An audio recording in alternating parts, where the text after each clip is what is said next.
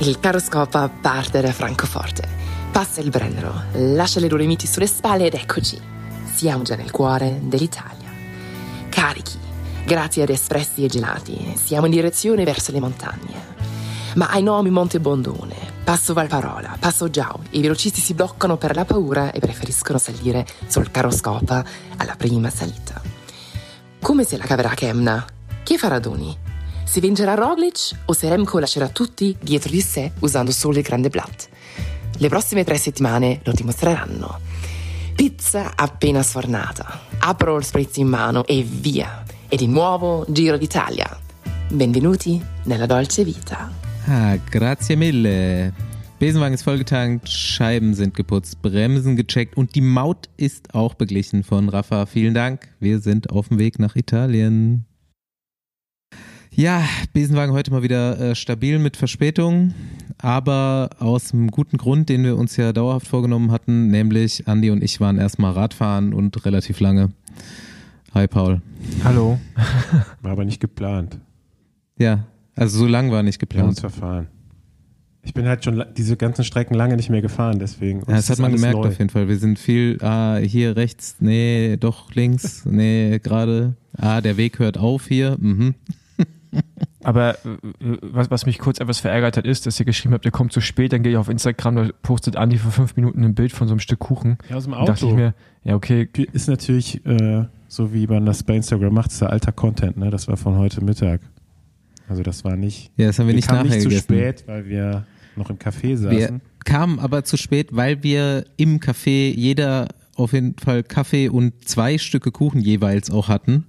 Nee, wenn wir die nicht gehabt hätten, wär, hätten wir viel länger nach Hause Ja, gebraucht. das kann sein, ja. okay Wir haben wirklich äh, nur so, ein- so kann man sie natürlich auch Nur einen. Shake getrunken. Wasser und einen Shake nachher. Und dann sind wir schnell hierher gefahren. Aber ey, 93 Kilometer in, in the bank of Andy Stauf, das ist schon mal wieder 10% mehr dieses Jahr. Ja, also auf jeden Fall. Also Andi macht gerade richtig Form. Ich sehe das schon. Ja, es, ich habe ihm auch gesagt, es dauert nicht mehr lang. Es kommt. Aber Form hin oder her, erstmal grande Gratulatione. Paul Voss, Tracker abgeschossen am Wochenende, richtig geil. Und ich habe es eben schon gesagt, ich habe erstmal in unserer Gruppe, weil am Anfang habe ich noch Live-Ticker verfolgt, aber dann war ich selber unterwegs. Und dann habe ich erstmal dieses Video in die Gruppe gekriegt, wie du ins Ziel rennst mit einem zerschossenen Hinterrad und dachte mir schon so, oh no, ey fuck, wieder Pech gehabt. Und dann habe ich erst die Info gesehen, dass du aber trotzdem gewonnen hast. das so richtig gefreut. Ja, danke. Ja, richtiger Big Brain Move auf jeden Fall. Also äh, Fossi letztes Jahr einfach richtig viel schnell laufen trainiert und direkt abgerufen. Erzähl, so Ja, ja, für wie, wie weit bist du jetzt gelaufen? Also ich weiß es ja schon, aber erzähl's bitte nochmal. Ähm, ja, also erstmal bin ich 80 Kilometer vom Ziel losgefahren, einen langen Anstieg. Und dann halt fünf Kilometer vorm Ziel war so ein steiniger Singletür, also so wirklich ein Rock Garden, wo du einfach, also sollte man halt nicht mit dem Fahrrad ohne Federung durchfahren, einfach so. Ähm, genau, und da bin ich halt rein, hab halt, ich wusste nicht, wie viel Zeitvorsprung hatte. Ich hatte, ich wusste, ich habe irgendwas um die zwei Minuten, aber mehr wusste ich nicht. Dass es am Ende um de, zu dem Punkt wahrscheinlich eher neun bis zehn Minuten waren, wusste ich halt einfach nicht. Sonst hätte ich es da auch ruhiger gemacht. Ich fahre halt rein und sag mir halt so leicht in Kurvenlage wahrscheinlich mit dem Stein. Ich weiß nicht, ob es zuerst einen Reifen getroffen hat, zuerst die Felge, aber auf jeden Fall so getroffen, dass es nicht mehr reparierbar war. Also äh, da konnte man auch nichts placken, weil einfach nichts gehalten hat. Dann fahre ich vier Kilometer weiter auf diesem steinigen Single Trail. Der war dann nicht mehr so, es war kein Steingarten mehr, aber immer noch so, so große Steine, die so unter der Erde so rausgucken. Also da war schon völlig Ähm, platt. Wie bitte? Da war völlig platt. Ja, hat er gesagt, Ja, ja. auf der Keine Felge. Luft mehr. Ich bin dann vier Kilometer quasi mit dem Reifen, der nur noch auf der Felge lag, gefahren. Und deswegen ist halt natürlich irgendwann, also ey, ohne Scheiß hat es sich angehört, als wenn du eine Trommel hast, also und da Steine reinlegst und die, und die dann beschleunigst. So hat sich die Felge angehört. Also ich fand es eigentlich eher erstaunlich, dass sie erst nach vier Kilometern explodiert ist und nicht schon vorher, um ehrlich zu sein. Und dann irgendwann kam halt noch eine Kurve und da ist der Reifen dann von der Felge komplett runtergerutscht. Ähm, und dann ist die Felge nach ein paar Metern halt einfach gebrochen, weil dann gar kein Kaschen mehr da war. Also nicht, als wenn vorher viel war, aber dann war gar nichts mehr. Ähm, und da musste ich halt einen Kilometer laufen. Äh, hab direkt Rad geschultert, Cyclocross-Style und bin dann einfach losgesprintet. Geil. Ein Kilometer. Weißt du, hast du ausgerechnet, welche Zeit du gelaufen bist? Nee, also es hat sich verdammt langsam angefühlt, aber ich glaube, es war gar nicht so langsam, so im Kontext gesehen. Aber es war, also es war nicht schön. Das war so, ich hatte mir, bevor ich diesen Single Trail reingefahren bin, hatte ich äh, ausgemalt, wie ich über die Ziellinie fahre oder vielleicht auch gehe, so Mountainbike-Style, Rad in der Hand, weißt du? Mhm. So allen Sponsoren dankend. Habe ich am Ende ja auch gemacht, halt nur anders. ab, ab wann wusstest du, du hast es doch geschafft, erst als du da warst, oder? Weil du wusstest einfach nicht, wie viel Vorsprung du hast. Genau, ich wusste den Zeitvorsprung nicht und ich hatte so ein Motorbike bei mir, der hat immer gesagt, ja, du hast Zeit, aber ja gut, was heißt das? Keine Ahnung. Vor allem, wenn du halt schon, das sagt er mir halt, nachdem ich schon drei Kilometer auf der Felge gefahren bin, sehr langsam und versucht habe, einen Reifen hinzukriegen, sagte der, ja, du hast noch Zeit, ja, okay, danke. Also ähm, deswegen bin ich halt maximal ins Ziel gesprintet habe dann irgendwann halt so 15 Meter vom Ziel halt gecheckt, okay, das wird sehr wahrscheinlich reichen. Und dann konnte ich es dann auch anfangen zu genießen, aber bis dahin war es halt echt äh, sehr pain. Hast du so einen richtigen Sahnetag auch gehabt? Also waren die Beine so geil, dass du dir da denken konntest an dem langen Anstieg, dass du jetzt losfahren kannst? Oder äh, war es normaler Tag und die äh, Konkurrenz hat geschlafen? Nee, also es war, der Anfang war ziemlich hektisch. Ähm, ich habe mir auch eine Taktik zurechtgelegt, die beinhaltete, dass ich bei dem langen Anstieg losfahre. Aber ich habe halt davon ausgegangen, dass Leute mitfahren können. Äh, also der, der war ziemlich hektisch, aber was bei diesen Gravel-Rennen, die so länger als vier, fünf Stunden sind, halt, was man halt nie vergessen darf, ist, dass Leute am Anfang immer können, auch bis drei Stunden, diese hohe Intensität, aber danach die halt nachlassen. Und das heißt, so am Anfang habe ich mich gut gefühlt, aber es tat halt schon richtig weh.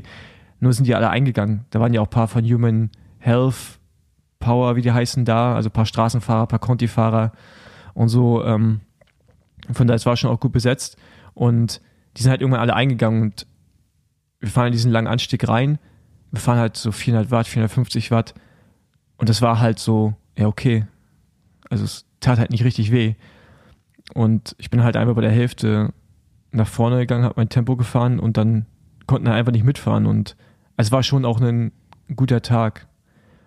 Numbermäßig jetzt nicht überragend, aber halt konstant einfach auf einem hohen Niveau und nie am Limit gewesen. Also ich bin auch ins Ziel die 80 Kilometer nie Limit gefahren. Ich konnte an jedem Anstieg noch über 400 Watt fahren, halt, wenn ich es wollte. Und äh, ich dachte, ganz mein Powermeter wäre kaputt. Deswegen habe ich, deswegen habe ich dem Vorsprung auch nicht vertraut, weil ich dachte, irgendwas muss hier off sein. Weil das Gefühl im Verhältnis zu den Watt kannte ich nicht. Chain. hatte ich lange nicht mehr so. No Chain Day. Geil. Genau, No Chain Day. Ja. Klingt nach Fun auf jeden Fall. Aber hast du uns nicht im Vorfeld zu dem Rennen gesagt, das könnte auch ein Massensprint werden? Also, ja gut, doch ein bisschen halt, anders. aber er war halt zu stark. Ja, also ja klar, also wenn ich das Tempo nicht erhöht hätte am Berg, hätte es gut sein können, dass alles irgendwann mal wieder zusammenläuft. Ja. Aber dadurch, dass ich halt vorne raus war, mussten natürlich die Gruppen, die hinter mir waren, ja auch Vollgas fahren. So und äh, aber das Interessante ist halt der Nathan Haas, der macht immer die gleiche Taktik. Denn immer wenn er merkt, dass er nicht den besten Tag hat oder einfach nicht so stark ist, ähm, dann sagt er immer, ey, ist noch weit, bis ins Ziel. Und als er das zu mir nach zwei Kilometern im Berg gesagt hat, wusste ich, okay, gut. also, äh, das Spielchen spielst du heute mit mir nicht, ey. Und da war auch Moreno, ich weiß nicht, ob ihr noch kennt, den kleinen, der früher bei Casey Pagno Movistar gefahren mhm. ist. So ein kleiner Bergfahrer. Der fährt ja mittlerweile auch Gravelrennen, ist ganz gut. Und der fährt nie in der Führung. Der macht immer einen sterbenden Schwan, immer. Der ist in der Zweimann-Gruppe und führt nicht. Jetzt mal übertrieben gesagt, weißt du? Und den habe ich hinter mir gesehen und dachte, nee, Alter, also mit dir, Wichser, äh, fahre ich heute nicht mehr Rad zusammen. ähm, weil der ist ein Anscheißer vor dem Herrn. Und äh, deswegen dachte ich, okay, ich ziehe jetzt einfach durch. Und wenn sie zurückkommen, sind die wenigstens auch grau. Ja, Gravel. Hälfte der Strecke brauchst du kein Gravelbike und am Ende der Strecke brauchst du eigentlich ein Mountainbike. ja. Ich weiß, die musst du jetzt reinschieben, aber ja, klar, das ist doch meine Aufgabe hier, wenn es um Gravel geht. Aber jetzt mal eine andere Frage. Äh, in, in zwei Wochen oder anderthalb Wochen ist ja Aachen. Ich brauche noch äh, Unterstützung in der Verpflegungszone, Andi. Ja? Reichst du mir Flaschen kann an? Ich, dann, ja, ich kann dir gerne was angeben. Also Flaschen wäre nett. Vielleicht wäre nett. Ach so. Ich kann ja auch ein Gel angeben. Oder beides zusammen. Ja, ey, dann lass doch hier direkt in den Rennblock gehen, oder? Ich habe noch ein, ein Thema. Ja, bitte. Äh, kleiner Lifehack. Wenn du keinen Bock hast auf eine Fahrradklingel, kannst du dir mal ein paar Tipps bei Bastian Max abholen. Der hat einfach so einen Proll Freilauf, der ist so laut, da kann keine Klingel mithalten. Ja, also kann ich empfehlen, DT Swiss 240. Ich weiß nicht, ob das eine Sonderausführung ist, so einen frei, lauten Freilauf hatte ich noch nie. Finde ich auch selber ein bisschen störend. Also ich finde mich selbst ein bisschen annoying, aber wenn du halt so Radwege fährst und so, ist schon Gold wert, weil Klingel will ich mir definitiv nicht ans Rad bauen und dann einmal rückwärts treten und alle springen zur Seite, oder? Hat, Nee. das hat ganz gut funktioniert. Mich, mich wird das nerven. Ja, safe. Es nervt mich auch, aber es funktioniert Dann trotzdem. Fahre fahr ich lieber einfach so dran vorbei. ja, Aber, das stimmt, also so, so ein lauter Freilauf ist schon hart asozial. Ne? Also Ja, das nervt voll. echt. aber ich bin auf jeden Fall nicht so einer, der dann so ein Video macht und sein Rad hochhält und die Kurbel ganz schnell dreht und dann so tut, als wäre es geil. Das ist ja absoluter. La Trash. Lauter Freilauf ist wie so Autotuning eigentlich. Ja, ne? stimmt schon. So in die Gle- Eher so, eher so Mofa-Tuning. Ja, Roller-Tuning. Roller-Tuning. die mit lautem Freilauf haben früher ihren Roller getuned. Nee, also ich finde Autotuning kann man schon machen, kommt drauf an wie. Ähm, gut. Fangen wir in der Bretagne an oder beim, bei einem der Radklassiker? Ich weiß nicht, ob wir überhaupt was zu erzählen haben Ich bei weiß der gar nicht, wie Bretagne, die auf die aber Idee kommen, das Radklassiker zu nennen, ganz ehrlich. Das Rennen gibt's ja so erst seit ein paar Jahren. Und vorher hieß es rund um den Henninger Turm. Also, da war es vielleicht ein Radklassiker. Ja, aber das ist auch noch nicht so alt, oder? Also von der Aber ist ja auch trotzdem das gleiche ginge, Rennen, oder? Wäre es rund um Köln auf jeden Fall. Weil das gibt schon irgendwie seit 1908 oder so. Seit wann gibt's denn den Cycle-Klassiker? Side Classics in Hamburg, keine Ahnung, seit 15 Jahren? Deswegen sind die auch so Nee. modern unterwegs. Ja, Hamburg gibt's vielleicht Andi. 20 Jahre, aber viel länger auch nicht. Länger, das, das, das hieß früher Highway Side Classics, Ja, ja. also es hieß aber von Anfang an Side Classics. So. Ja, ja, aber das ist ja jetzt das jüngste von den drei Rennen auf jeden Fall. Ja, es scheint auf jeden Fall in Deutschland ein beliebtes Wort bei Radrennen zu sein. Aber der Münster heißt nicht der Radklassiker, oder? Nee, keine Ahnung. Ja, es gibt auch noch ein paar andere Radklassiker, habe ich gesehen. Ja? In der Pfalz gibt's noch den Radklassiker rund um Kirchheim-Volanden. Und Bellheim ist vielleicht auch Radklassiker? Keine Ahnung. Das ist ein Monument. Hm, das stimmt. Pfälzer Monument. Ja, habt ihr äh, geguckt? Ja, schon. Also ich habe so die letzten Und? 80 geguckt. Vorher war ich in Bütgen gucken. beim Radklassiker. Auch beim Radklassiker. Radklassiker Sport in den Mai. Ich habe nur die Frauen geguckt. Ist ja auch ein Klassiker bestimmt. Definitiv. Ähm, ja, ich weiß nicht, wie vielte Streckenänderung es jetzt war in den letzten paar Jahren. Auf jeden Fall mal eine, die so ein bisschen geklappt hat zumindest, dass Mhm. man äh, das Rennen so ein bisschen offener gestalten konnte. Äh, am Ende kommt auch eine Gruppe an, aber ja, die letzten 45 Kilometer oder so sind halt immer noch flach, ne? Und das ist so. Dann, dann war die Spannung ja eigentlich schon vorbei. Es war relativ klar, dass die Gruppe durchkommt und dann mussten die aber auch bis zum Schluss fahren, dass sie sich eigentlich nicht nochmal gegenseitig attackieren konnten. Und dadurch war es dann irgendwie so ein bisschen lame, zehn Leute zu haben, die eigentlich nicht sprinten können. Ja, das stimmt. ich, hätte, ich hätte Mark Hirschi mehr zugetraut in dem Moment. Ja, äh, der hat, glaube ich, sein, seine Kugel dann verschossen, als er Ja. äh, Georg Zimmermann zurückgeholt hat, beziehungsweise zu ihm hingefahren ist. Und, ja, schade. Ähm, In dem Moment, wenn der nicht hingefahren wäre, hätte es klappen können. hätte es für, für Zimmermann klappen Ja. können. Ähm, ja, am Ende gewinnt wahrscheinlich der Schlauste in der Gruppe. Also Ja, gut, das waren auch halt die zwei stärksten wahrscheinlich, Hirschi und Grau Andersen. Ja, aber äh, ja, weiß Also, ich nicht. Ich würde sagen, also, Patrick Konrad auf Platz sagen- zwei sprintet, hätte ich jetzt auch nicht erwartet. So. über, doch, der ist eigentlich immer platziert, wenn er in so einer Gruppe ist. Okay. Ja. Ähm, Georg Steinhauser war ultra stark.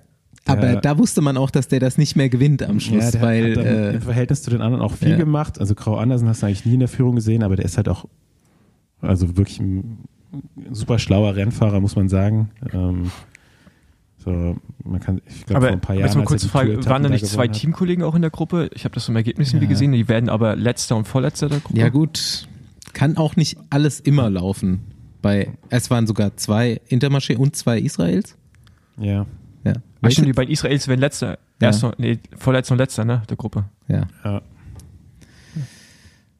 Okay. Ich habe das Rennen nicht geschaut, aber schien interessant. Ja, also die Gruppe, die war auf jeden Fall relativ random zusammengesetzt. So, man konnte definitiv nicht so richtig ahnen, wie das Ganze ausgeht. Was mich halt auch, also ich fand es spannend dann am Schluss, weil ich echt gar nicht, äh, also ich dachte mir schon Grau Andersen oder Hirschi, aber halt definitiv ich mal ganz anderer Ausgang als sonst. Also viele Leute haben es ja gefeiert. Ich fand es jetzt irgendwie so, okay, jetzt hast du so nichts Halbes, nichts Ganzes. Also es ist eigentlich zu schwer für die Sprinter, aber auch zu leicht, sag ich mal, um es nochmal richtig auseinanderzunehmen. Ähm, ja, weiß ich nicht. Also man muss auch sagen, vorher war es, es war schon besser als vorher. Hm. So, aber ob man da jetzt so auf Krampf noch ein zehntes Mal den Mammolsheimer reinbauen muss, Mhm. ähm, ich meine, das ist Der natürlich geil jetzt für den Fans, heutigen ne? Radsport auch nicht der Ultrafilter ist, so, ne? Äh, ja, wenn du es das dritte Mal fahren musst, dann vielleicht schon. Äh, vor allen Dingen, wenn du danach im zweiten Mal noch den Feldberg hinten drauf hast. Ähm, das ist schon nicht so einfach. Aber ja, es ist eigentlich auch für die Fans natürlich geil, die, die Fahrer dreimal da zu sehen.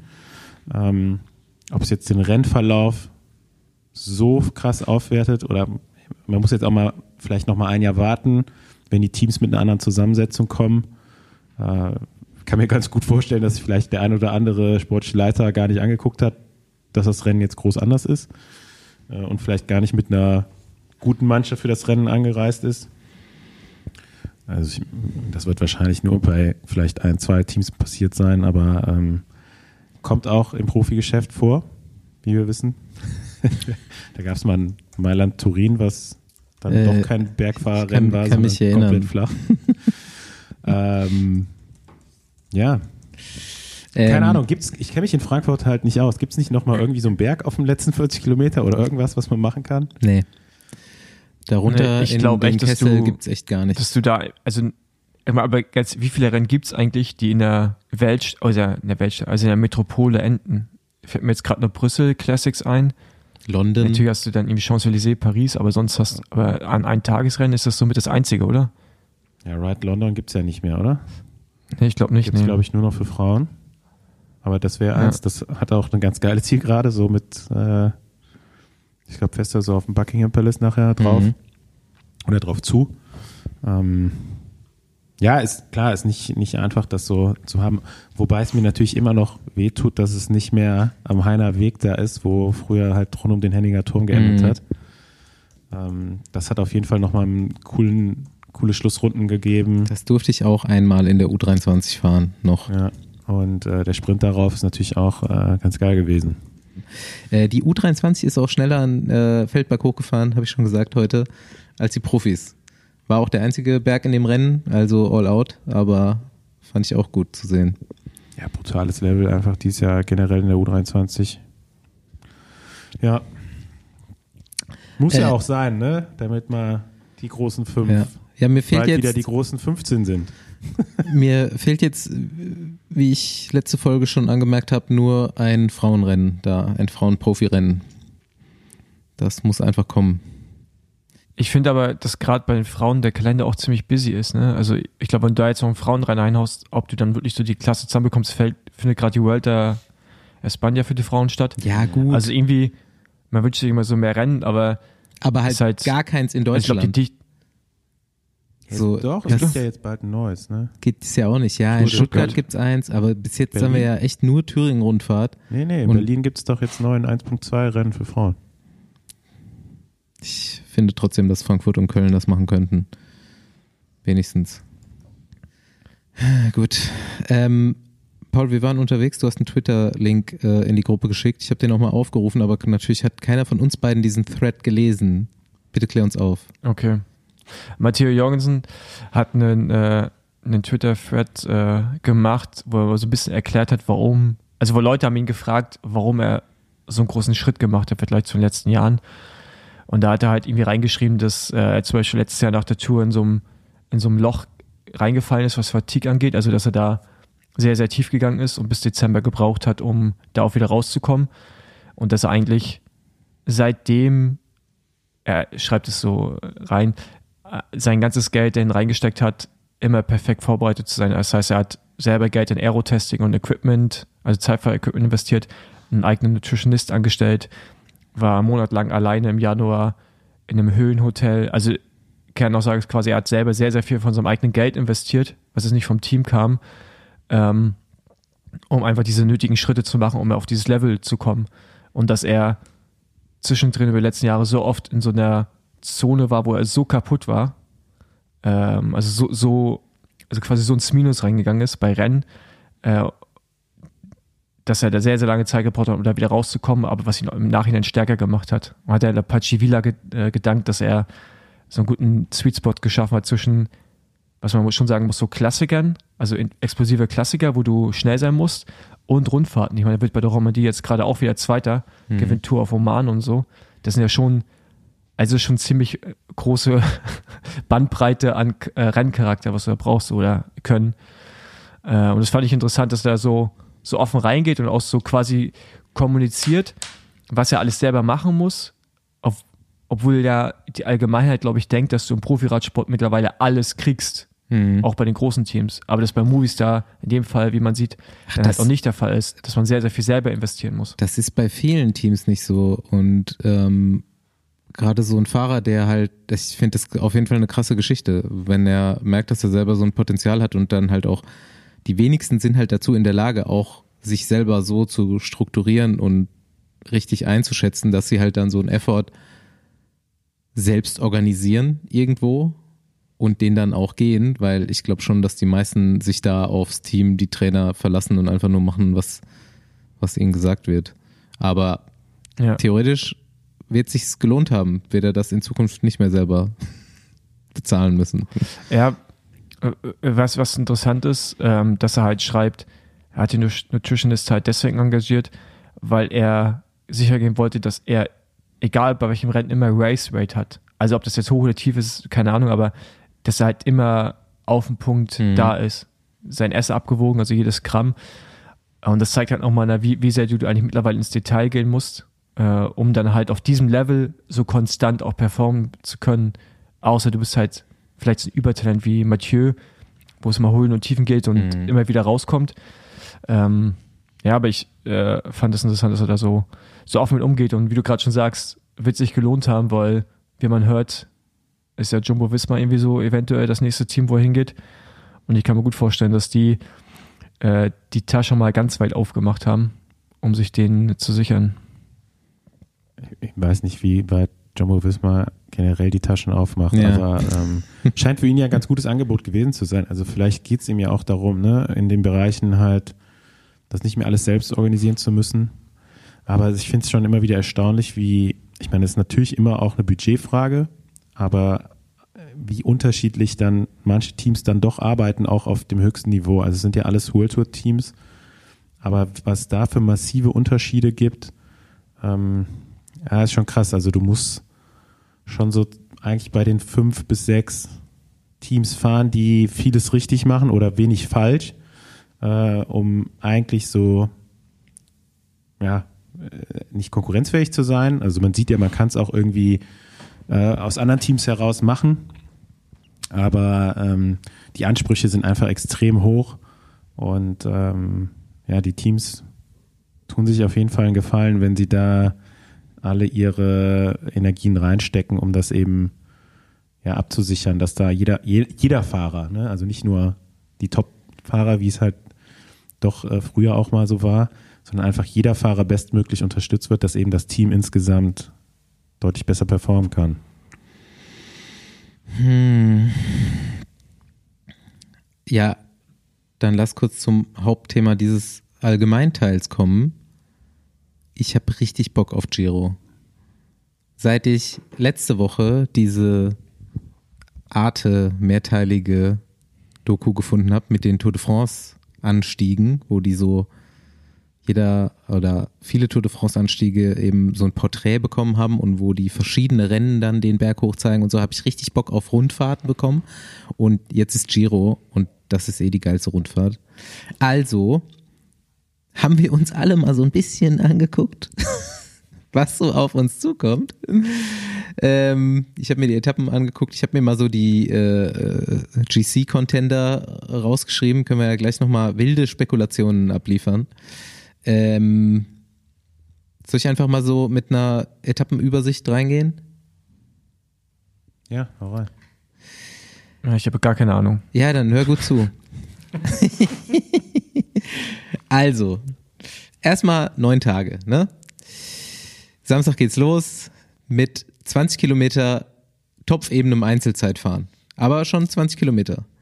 Und das ist auch das Thema der ersten Woche, denn die wird auch von einem Einzelzeitfahren von flachen 34 Kilometern beendet. Also Samstag geht's los und ja, Sonntag hört's Ja, auf mit dem Einzelzeitfahren. Geht aber auch los im Nirgendwo, ne? Also Im- die Anreise ja, ja. da am Donnerstag wird auch so ein Ding. Äh, Fossa, Fossa Cesia Marina. Ich weiß nicht, vielleicht waren da schon mal ein paar Leute im Urlaub. Ähm, ist da an der Adriaküste. Aber relativ So. tief an der Adriaküste, also da, wo eine nicht mehr die 80er Jahre deutschen Urlauber hingefahren sind, Cesenatico und Rimini, sondern schon noch ein paar Kilometer weiter runter. ne? Aber ich bin mal gespannt. Ich habe schon Jo. Bock. Schön. Soll jetzt auch gutes Wetter werden. Gerade ist da, glaube ich, noch richtig kacke. Äh, ich habe mir geguckt, aber ab Donnerstag dann äh, schönes Aperol-Wetter. Corso-Dienstreise, Also ein- einen gibt es da bestimmt. Dolce in den Vita. drei Tagen. Ähm, und dann ist es halt wie beim Giro so oft, in der ersten Woche, es ist natürlich nie einfach. Äh, Italien ist sehr bergig, aber in der ersten Woche ist einfach erstmal viel Umfang angesagt. Ich glaube, ich habe hier vier Etappen über 200. Die anderen auch nah dran. Eine ist mit 156 jetzt die kürzeste in diesem ersten Block. Äh, alle sind relativ wellig. Es gibt auf Etappe 7 nach 220 Kilometer sowas ähnliches wie eine Bergankunft. Kann man schon sagen, ne? Auf Ja, ja. 2100 Meter. Es geht halt relativ lange, nicht so steil hoch, aber am Schluss dann nochmal kurz relativ steil hoch. Und ähm, ja, was, was muss man da noch wissen? Es ist, es ist halt einfach immer irgendwie profiliert und ähm, man weiß aber halt auch, dass jetzt so die GC-Leute sich da in diesem ersten Block jetzt wahrscheinlich noch nicht so ultra weit aus dem Fenster lehnen, weil wer den Giro kennt, im dritten Block der dritten Woche geht's richtig zur Sache. Also wird man sich da als GC-Contender vielleicht entweder auf die Einzelzeitfahren konzentrieren, da nicht allzu viel Zeit gegenüber Remco und Roglic zu verlieren, oder denen halt auch schon mal irgendwie so ein versuchen, irgendwo einen Stachel zu setzen, aber ist auch risky. Zweiter Block, ja, mit viel Umfang geht's natürlich weiter. Wir haben 190, 220, 180, ähm, 195, ja, ja, es geht immer so weiter. Also Giro mag einfach relativ viel drauf zu buttern. Ähm, wir fahren einmal so von Ost nach West komplett über Italien drüber, von einem Meer ans andere Meer fast und ähm, das ist auf Etappe 10, also der ersten in diesem zweiten Block, dann 220 auch viel klettern, aber da habe ich mir aufgeschrieben, relativ ungefährlich, da wird nichts passieren, auch so eine Gruppenetappe. Ähm, bei Etappe 13, also in der Mitte der zweiten Woche, geht's eigentlich so richtig los. Mitte zweite Woche, Etappe 13, einmal HC-Berg in der Mitte und dann nochmal eine Bergankunft. Ja, Andi sucht's raus, da Ja. sind wir. Ja, Kranz Montana, Also, ne? ja, ja genau. schon also drei fette Berge drin und äh, eben auch eine stabile Bergankunft. Etappe 14 geht's dann am Anfang berghoch, aber dann ist es komplett flach. Also das Würde ich wird im jetzt. Strahl kotzen, wenn ich die fahren müsste. Ne? also ganz ehrlich, was soll das? Fährst 55 Kilometer und bist dann auf über 2000 Meter, musst du 16 Kilo, musst einen 20 Kilometer Pass halt drauf fahren auf den 55 Kilometer und fährst dann einfach runter und flach ins Ziel. Ey, ich sag dir, äh, Etappe 17 wird, wird deine Etappe. Warte ab, da kommen wir noch hin. Die ist erst im dritten Block. Ja, aber okay, dann kannst du, dann weißt du halt, okay, ist eine Bergetappe, aber Nee, als nee, nee, nee, Sprinter, nee. Etappe 17, dann hast du falsch geguckt jetzt. Also, ja, ja, okay. Aber da als Sprinter weißt du, okay, Etappe 14 ist eigentlich eine Sprinter-Etappe, aber muss trotzdem 20 Kilometer Pass drauf. Muss einfach Vollgas diesen Pass hochfahren und einmal richtig. Äh Vor allen Dingen, wenn du, ich meine, ist ja auch dann schon die dritte Woche, ne? Wenn du Ja. da nicht ganz so frisch bist, kannst du auch mal da einfach so abgehängt werden. kannst du auch äh, mal aus dem Zeitlimit Langer fallen Tag da. wird. Naja. Ähm, ja, und dann eben letzte Etappe, äh, Etappe 15 in der zweiten Woche ist echt auch nochmal viermal richtig stabil den Berg hoch. Ähm, wir kommen in den dritten Block. Ich habe mir aufgeschrieben, zur letzten Woche, in der letzten Woche wären 18.000 Höhenmeter gefahren.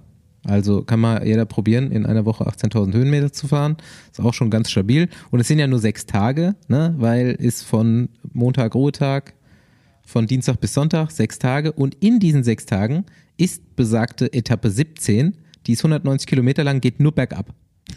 Gefühlt, ja. Also wirklich, die starten auf jetzt auch nicht allzu viel Höhenmeter und 600, kommen halt echt auf null oder was an. 190 Kilometer bergab, also eine Etappe fällt völlig raus. Dann haben wir die 18.000 auf fünf Etappen, aber die vorletzte Etappe ist nochmal 18 Kilometer Zeitfahren, die zwar auch sieben Kilometer lang bergauf geht, aber das sind auch nur 1000 Höhenmeter. Also haben wir diese 17.000 Höhenmeter auf vier Tage verteilt, was echt richtig brutal ist. Also über 4000 Höhenmeter pro Tag an den vier Bergetappentagen. Ähm, ja, jetzt habe ich das Wichtigste eigentlich schon erzählt. Äh, Etappe 16, die erste der dritten Woche. Viermal Berg und 20 Kilometer Bergankunft am Schluss. Etappe 17 geht nur bergab. Da wer als Sprinter noch am Leben ist, kann sich da nochmal austoben. Und ähm, Etappe 18 dreimal Berg mit Bergankunft. Etappe 19 fünfmal Berg. Am Ende Passo Giao und äh, zu Trecime hoch. Wer das kennt, weiß auch Bescheid. Und dann kommt dieses sehr lustige vorletzte Etappe Bergzeitfahren. Elf Kilometer halbwegs flach und dann sieben Kilometer zwölf Prozent. Und davon sind auch, glaube ich, fünf Kilometer irgendwie so 18 Prozent oder sowas. Äh, Das ist jo. jetzt schon das zweite Mal während diesem Podcast, wo ich sage, der oder hat wo ich mir ziemlich Strahl denke, gekotzt. gut, dass ich jetzt nicht mehr fahren muss. Ähm, wir schließen nicht in Mailand, wie so oft, sondern 21. Etappe, 136 Kilometer rund um Rom. Ich glaube, einmal geht's zum Meer und wieder zurück nach Rom rein. Grande Finale am Kolosseum oder wo auch immer. Das war der Überblick. Rom, ne? Kannst auch wieder hinfahren, wenn Joao gewinnt. Ja, also kann gut sein, dass ich dann nochmal da bin. Ähm, Rom kenne ich mich ganz gut aus, war ich vor ein paar Jahren mal ein paar Tage. Ähm, gibt es ein ganz gutes Restaurant, da muss ich jetzt mal eigentlich In Rom gibt's ein Tisch gutes. Restaurant? Ja, da gibt also ein so richtig, richtig gutes. Ein richtig gutes. Aber auch nur eins, glaube ich. Deswegen äh, hoffe ich Den mal, Tipp kannst du ja mal rausgeben dann zur letzten Etappe. Er ist auch nur so ganz klein. Muss man reservieren? Ja, ja, auf jeden Fall. Also, ähm, ich habe den Tipp aber von meinem Kollegen bekommen und ich glaube, der kennt den ganz gut. Also da muss ich jetzt direkt mal eine weiterleiten, dass wir da vielleicht abends dann nochmal essen können. Okay, soll ich mal die GC-Contender, die ich mir rausgeschrieben habe, erzählen und ihr gebt dann euren Senf dazu? Okay. Also Joao Almeida. Fangen wir mal mit Corso an. Wir können auch mit Corso weitermachen, denn Teo fährt mit. Ein ehemaliger Giro-Sieger. Joao hat es schon öfter probiert, hat noch nicht so richtig geklappt. Ähm, über allem thront natürlich jetzt irgendwie oder thronen Remco und Roglic. Also die sollten jetzt mal völlig klar sein, dass äh, schwierig wird, die zwei zu schlagen. Gerade auch so mit diesen, diese, also jedes dieser drei Zeitfahren ist halt einfach jeder von den beiden der Favorit. Da Joao Almeida, dann bei äh, Ineos ist nicht nur Theo dabei, sondern auch noch Garen Thomas, aber da, ja, den habe ich jetzt hier mal mit reingenommen, muss man, glaube ich, aber ich denke, naja, ich weiß es nicht, vielleicht versucht er es auch, ne? Warum nicht? Hat er auch schon versucht, früher mal. Ja, war glaube ich auch mal so der Plan. Bis er, einmal ist er an einer äh, Flasche zerschellt und einmal an einem Motorrad. Ja, man muss sagen, Taos Level ist halt deutlich höher als die letzten Jahre und zumindest mal in den letzten Wochen auch deutlich besser als das von äh, Gerard Thomas. Jo. Ähm, die haben noch den Ahrensmann dabei, so ein junger Holländer, der in den nächsten Jahren vielleicht auch mal so ein GC-Container für eine große Rundfahrt wird. Also auf jeden Fall eine gute Truppe. Ähm, Tau in, in Topform. Wie gesagt, jetzt auch vor kurzem noch die Tour auf die Alps gewonnen. Ähm, er hat sich natürlich viel vorgenommen als eh, ehemaliger Sieger nach jetzt den zwei unglücklichen Jahren mit, mit Stürzen und Krankheiten. Ähm, ich sag mal wieder zu der, zu dem Level gekommen, wie er den Giro gewonnen hat. Und ähm, ja, also ich bin auf jeden Fall richtig hyped, was, was das Giro GC angeht. Und eigentlich bin ich ja nicht so der, der so das GC verfolgt bei einer Rundfahrt, sondern eher so die einzelnen Etappen, vor allem Sprints. Ähm, Hab ich ja hier schon öfter gesagt, aber äh, ja, ich glaube, das könnte ein gutes Spektakel werden. Sind eigentlich alle der genannten auch in, in Form. Also es kommen noch ein paar. war jetzt lange im Höhentrainingslager. Es kommen noch ein paar, die nicht in Form sind. Und ja, das sind natürlich nicht die einzigen. Also ja. äh, Genau, jetzt kommen wir kurz, wer dazu sich genauer informieren will, kann auch mal gerne in den Cycling Magazine äh, Podcast von unserem Freund Bernd Landwehr und Fabian Wegmann reinhören, denn die beschäftigen sich eigentlich ausschließlich mit der Taktik von Bora. Äh, die fahren mit Doppelspitze Kemner Vlasov dahin, vielleicht andersrum Vlasov Kemner. Ähm, und da ist eigentlich jeder top motiviert. Also von Lennart Kemmler hören wir halt dieses Jahr dann auch wirklich zum ersten Mal formulierte Ambitionen, Klassement zu fahren. Und Alex Vlasov will das eh. Ja, du. Werden wir sehen, ne? Ähm, mal, meine, also Andi, wer ist denn dein Favorit?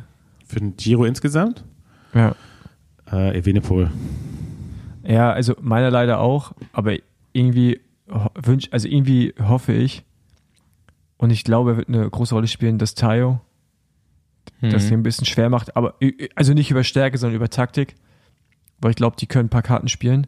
Und das wird eh interessant, ne, weil Roglic, also sowohl Jumbo Visma als auch äh, Sudal, Quickstep nur eine Karte haben und viele Teams mhm. irgendwie mit zwei noch dahin kommen. Beim Giro wissen wir ja immer, dass es am Ende auch nochmal äh, viel passieren kann und Ausfälle ja. geben kann, ja. Ähm, es, ich würde mir wirklich wünschen, dass einer von den Bohrers aufs Podium kommt. Einfach so aus äh, Fanperspektive. Ich denke leider auch, dass Remco der Favorit ist. Also das heißt ähm, leider, also es heißt ja noch lange nicht, dass er gewinnt, ja. aber ähm, er ist auf jeden Fall der für mich große Favorit. Ähm, auch nochmal deutlich größerer Favorit als äh, Roglic. Aber ähm, wie Paul auch sagt, ne, da gibt es halt eine Menge, die da direkt danach kommen. Vielleicht manche Teams auch mit zwei Leuten. Ähm, also ich hoffe, dass der Giro die Rundfahrt wird, was sie, was er, was sie im Vorfeld eigentlich verspricht. Also mhm. spektakuläres äh, Clash, spektakulärer Clash um, ums GC. Ähm, und ich bin echt, ja, es wird super spannend zu sehen, wie Leonard Kemner über drei Wochen GC fährt. Mhm. Und da ist es eigentlich ganz gut, mit einer Doppelspitze zu fahren, weil du hast nicht den alleinigen Druck. Ja, du hast mit Vlasov schon einen gestandenen GC-Fahrer äh, bei einer Grand Tour mit dabei. Und äh, wenn es dann doch nicht so klappt, dann weiß man bei Kemner, dass er halt auch ganz gut umswitchen kann und auf mhm. Etappenjagd geht. Ähm, so kann er halt ein bisschen ja, ohne Druck wäre jetzt, glaube ich, falsch, weil man kennt ja die Erwartungshalten der Deutschen. Ja, also da hofft man natürlich jetzt, äh, oder man rechnet ja quasi mit dem Sieg, alles andere. Äh, ja. Na gut, aber es ist immer noch der Giro, ne? Also ich glaube, da ist das mediale ja, Aufmerksamkeit medial, jetzt noch nicht so hoch. Sagen wir mal, die Radsportmedien werden sich schon sehr darum drehen. Ne? Also wir haben jetzt schon gehört in, im Podcast von Bernd Landwehr, äh, geht es ausschließlich um die Taktik von Bora. Das ist natürlich das Thema für alle, alle Fans auch. Aber ähm, also ich glaube mal, so teamintern kann man das dann schon ganz gut verteilen, dass nicht alle Erwartungen auf äh, Leonard Kemmler liegen, sondern dass man es auf zwei Schultern verteilt. Und ähm, wenn man sich das Aufgebot anguckt und davon ausgeht, dass alle äh, da in einer guten Form mit dabei sind, hat, es auch, hat auch eine starke Mannschaft oder haben sie eine starke Mannschaft. Und ähm, kennen sich da in Italien ja auch ganz gut aus. Also gehen als ähm, Titelverteidiger an den Start. Und Ist krass, schon ein Jahr her. Ja. Also es fühlt sich irgendwie länger her ich check's auch Ja, nicht, aber so. ganz ehrlich, warum fährt eigentlich Remco mit der Nummer 1? Geht's nach. Fährt der mit der Nummer 1? Ja, Was? Ja, das ist aber weird. Normalerweise, normalerweise müsste einer von Bora Auf mit der jeden 1 Fall. fahren. ja. Aber es kann natürlich sein, weil er Weltmeister ist. Ich glaube, Naja, naja, daran, weil er Weltmeister Die ist. Italiener, die ticken auch noch irgendwie im eigenen Ja, oder Sinn. nach irgendwie, keine Ahnung, nach irgendwelchen Ranglisten. Aber normalerweise ist er ja auch nicht. Naja, ist Platz 2 Weltrangliste. Ich, äh, ich denke, die wichtigsten und ernstzunehmendsten Kandidaten haben wir schon abgehakt, aber ich habe hier jetzt noch den Entertainment-Bereich und den Italo-Bereich.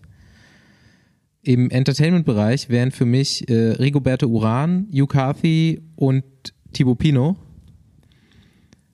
die da alle am Start stehen und bestimmt auch ein bisschen Show machen und die anderen ein bisschen ärgern.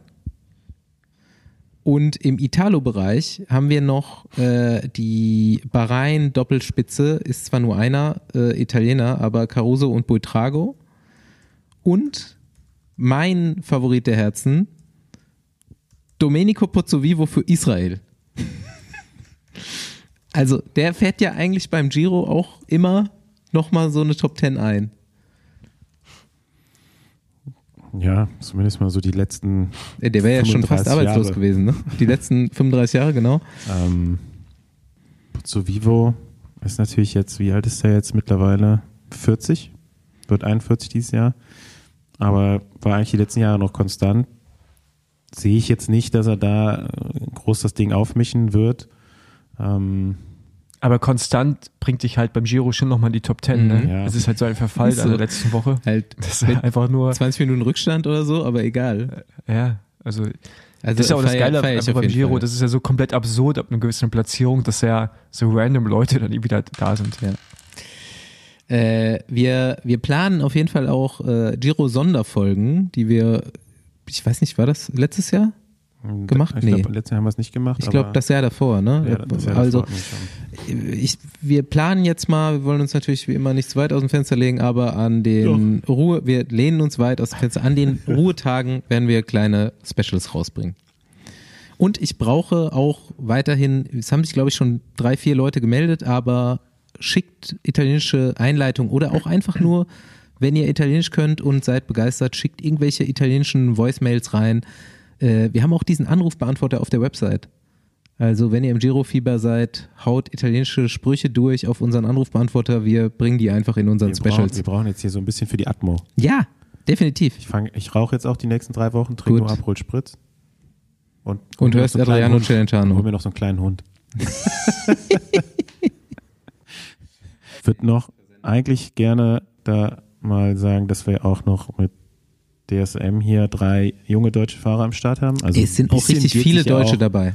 Bei uns hier um deutsche Fahrer. Ne? Ähm, Niklas Merkel, Marius Meyerhofer geben, glaube ich, beide Grand Tour Debüt und Ja. Florian Stork wahrscheinlich auch. Ne? Also den Ja, hat man zwar schon irgendwo anders verortet, aber der fährt, glaube ich, auch seine erste Grand Tour. Ähm, Michel Hessmann ist dabei, Ja, auch ein Debutant. Max Laurenz Kanter. Rex. Laurenz Rex auch eingedeutscht mittlerweile. Ist so, Ähm, klar. Wenn, ich, äh, wenn der mir deutsche Voicemails schicken kann, dann ist er äh, hier im, ja. im deutschen Corner. Und ähm, auch nicht ganz so, sollte man vielleicht nicht ganz vom, oder sollte man auf dem Schirm haben, sagen wir Pascal Ackermann. Ähm, Habe ich mir ein bisschen mehr von erhofft, muss ich sagen, in Frankfurt, aber man muss auch sagen, die Strecke war vielleicht dann doch ein bisschen zu schwer. Ähm, aber so Richtung Giro, äh, glaube ich, stimmt die Form dann doch. Und äh, ist, glaube ich, einer der Sprinter, der vielleicht da für eine Überraschung sorgen konnte. Ansonsten ist, glaube ich, das große Duell äh, Pedersen gegen Fernando Gaviria. Beide in Form. Mhm. Und äh, eine kurzfristige Änderung, was die Sprinter angeht, ist auch noch Mark Cavendish, der jetzt, Nice. ich glaube, den Giro fährt irgendwie ohne große äh, Sprintvorbereitungsunterstützung. Also kein, keiner dabei, der eigentlich ihn an, Ja, anfangen kann. Kann einem Kev ja Ähm, auch ein bisschen egal sein. Aber ich glaube tatsächlich, der fährt sich da so ein bisschen für die Tour in Form. Also ähm, Mark Cavendish Tour de France Rekord dieses Jahr kann gut passieren. obwohl man jetzt dieses Jahr noch nicht so viel gesehen hat, aber jetzt nochmal so Giro-Vorbereitung und dann Tour de France sieht, glaube ich, nicht schlecht aus, sagen wir, dass er da vielleicht dann doch nochmal eine Etappe abschießt. Alright. Ey, äh, lasst unserem Gast switchen. Die, die wartet nämlich schon und ähm, wir gehen mal richtig in die Hobbyrennen rein heute. So, der Radklassiker im Hobbybereich. Ötztaler heute Thema der Folge. So, Besenwagen heute nach Heppenheim gefahren, ist das richtig? Ja, das ist richtig. Bis zu Hause. Und auch für meine zwei äh, Begleiter, ständigen Begleiter im Besenwagen, relativ überraschend. Gestern erst klar gemacht, diesen Besuch. Äh, die haben da auch nicht mit gerechnet. Deswegen muss ich dich auch noch mal ein bisschen genauer vorstellen. Nicht nur für den Hörer, sondern auch für meine zwei Freunde hier. Nee, nee, nee. nee Kati nee, Rossmann nee. heute bei uns. Paul kann auch dann Ich- ich- jetzt die Introduction machen. Ich, ich, ich kann, ich, nee, nein, die kann ich nicht, aber ich, ich bin nicht unwissend, weil ich kannte sie schon. Ich wusste schon, dass sie Ötztaler rasiert hat und so. Jo. Äh, ich fra frag mich nicht warum, aber ich bin in dieser, das ist ja Hobbysport ist das ja auch nicht. Hat ja, auch- ist ja ganz weit weg von Hobbysport. Ja, nee, macht, auf gar keinen Fall. In dieser Bubble Also- bin ich irgendwie auch drinne. K Kati äh, ist hier. Ich bin auf jeden Fall so ein bisschen Fan geworden in den äh, im letzten Jahr, seit ich das beim Ötztaler mitbekommen habe. Ähm, und ich finde, die, sie ist heute hier, weil ich finde, sie ist ein super Vorbild auch für äh, irgendwie auch Radnachwuchs, natürlich auch weiblichen, aber was auch immer.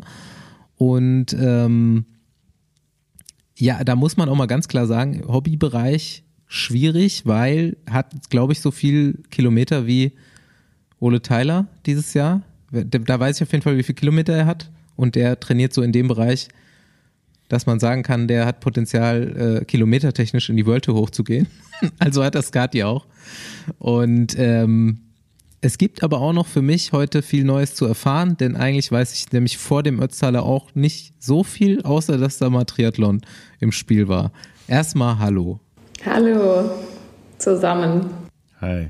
Hallo. Ja, jetzt bist du hier äh, gelandet im Besenwagen, im, in dem Radsport-Podcast in Deutschland. Relativ viel Profis hier zu Hause, aber ich weiß, dass dieser Ötztaler halt für sehr viele unserer Hörer und eben viele Radfahrer auch ein Riesenevent ist und ein Riesenziel ist und du bist da letztes Jahr einfach hingefahren und hast das bei den Frauen abgeschossen. Jetzt erzähl erstmal die Geschichte so ein bisschen. Ja, also dann fangen wir mal Wie mit kam es dem, dazu? Sozusagen mit dem? Start meiner Radkarriere an, weil, ähm, wie du schon richtig gesagt hast, war ich eher so im Triathlon daheim und habe letztes Jahr aber dann die Möglichkeit gehabt, bei der Tour Transalp über Specialized teilzunehmen und da hatten wir so ein Videoprojekt und haben immer, das hat sich dann genannt, äh, irgendwie Tagesbericht aus dem Radfahrerlager, haben wir immer jeden Tag ein Video dazu ähm, gemacht von den Etappen. Und da habe ich dann überraschend die Frauenwertung gewonnen und war da super gut unterwegs und hatte auch super viel Spaß an dem Rennen generell und an dieser Renndynamik. Und einfach das Coole war halt, dass man nur in Anführungszeichen Rad fahren muss, nicht davor schwimmen oder noch laufen, sondern einfach nur sein Rad braucht, Rad fährt und dann war die ganze Sache dann erledigt im Ziel. Und dann habe ich mir gedacht, ähm, die Form ist so gut, irgendwas musst du noch mit dieser Form anstellen. Und habe dann eben mal so ein bisschen gegoogelt, was es so an Alpenrennen ähm, gibt und habe den Ötztaler gefunden. Sag mal ganz kurz noch den äh, zum breiteren Verständnis den Modus von der Tour Transalp. Wie viele Etappen waren das? Was war da so äh, gefragt? Das waren sieben Etappen. Die Etappen waren so lang zwischen 70 und 130 Kilometern, glaube ich, oder die längste war 140. Genau, und relativ viele Höhenmeter. Das war also das, äh, der Knackpunkt. Und ähm, da wird eigentlich im Team gefahren. Also der Schwerpunkt liegt eigentlich bei der Tour Transalp so ein bisschen auf Teamfahren, aber es gibt auch Einzelwertungen. Ich bin als Einzel äh, Starterin dann unterwegs gewesen bei den Frauen und habe halt da mit großem Abstand dann gewonnen.